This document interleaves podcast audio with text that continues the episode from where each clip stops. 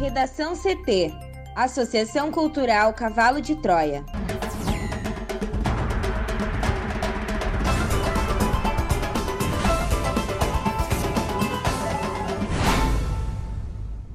Olá, eu sou Amanda Hammermiller. Eu sou Juliana Preto. E eu sou Thaís Uchoa. Este é o Redação CT, da Associação Cultural Cavalo de Troia. Hoje é segunda-feira, dia 16 de agosto de 2021. Registro de novas hospitalizações por Covid-19 cai 59% em duas semanas no Rio Grande do Sul. Levantamento da Fiocruz mostra que bebês de até um ano são um terço das mortes infantis por Covid-19. Após talibãs assumirem o poder, aeroporto de Cabul tem tumulto e mortes durante fuga de afegãos.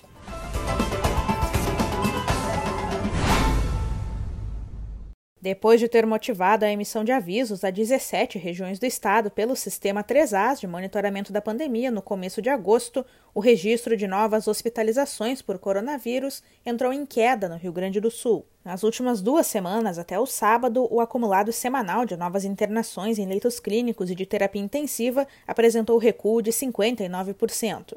Ainda assim, especialistas ligados ao Comitê de Dados que monitora a Covid mantêm a preocupação sobre os rumos da doença.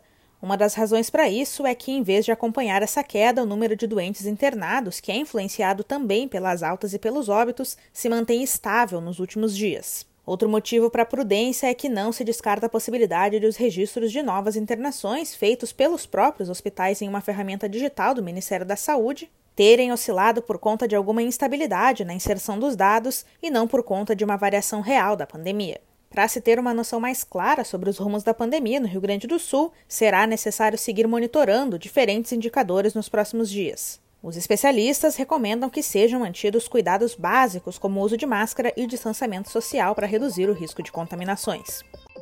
Uma em cada três mortes causadas pela Covid-19 em menores de 18 anos no Brasil em 2020 vitimou bebês de menos de um ano de idade. A conclusão é de um estudo de pesquisadores da Fundação Oswaldo Cruz, que analisaram 1.207 óbitos provocados pela doença entre menores de idade no ano passado, tendo como base os dados do Sistema de Informação sobre Mortalidade Infantil do Ministério da Saúde. As mortes por Covid-19 entre recém-nascidos representaram 9% de todos os óbitos provocados pela doença entre crianças e adolescentes, enquanto bebês com idade entre 28 dias até menos de um ano responderam por 28% dessas mortes. A faixa etária de um ano concentrou 8% das mortes entre crianças e adolescentes e a de dois anos, 5%.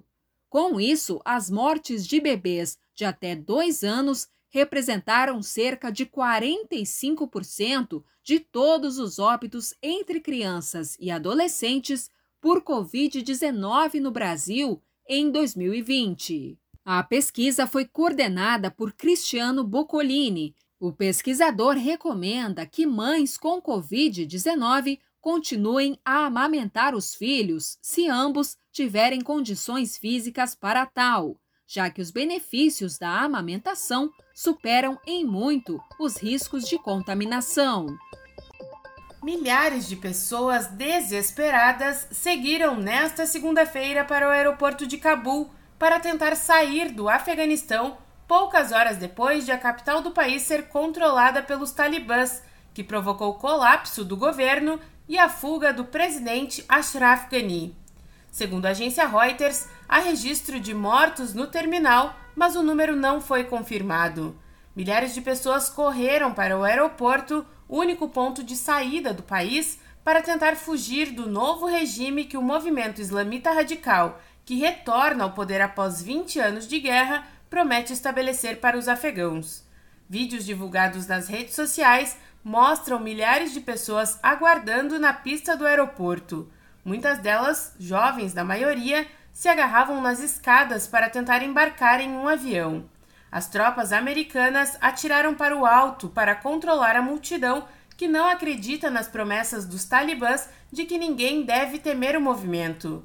Com a situação caótica, a autoridade aeroportuária anunciou o cancelamento dos voos comerciais. O secretário-geral da ONU, Antônio Guterres, fez um apelo para que os talibãs não cometam excessos, ao mesmo tempo que pediu respeito aos direitos das mulheres. Este foi o Redação CT, que é publicado de segunda a sexta, no início da tarde.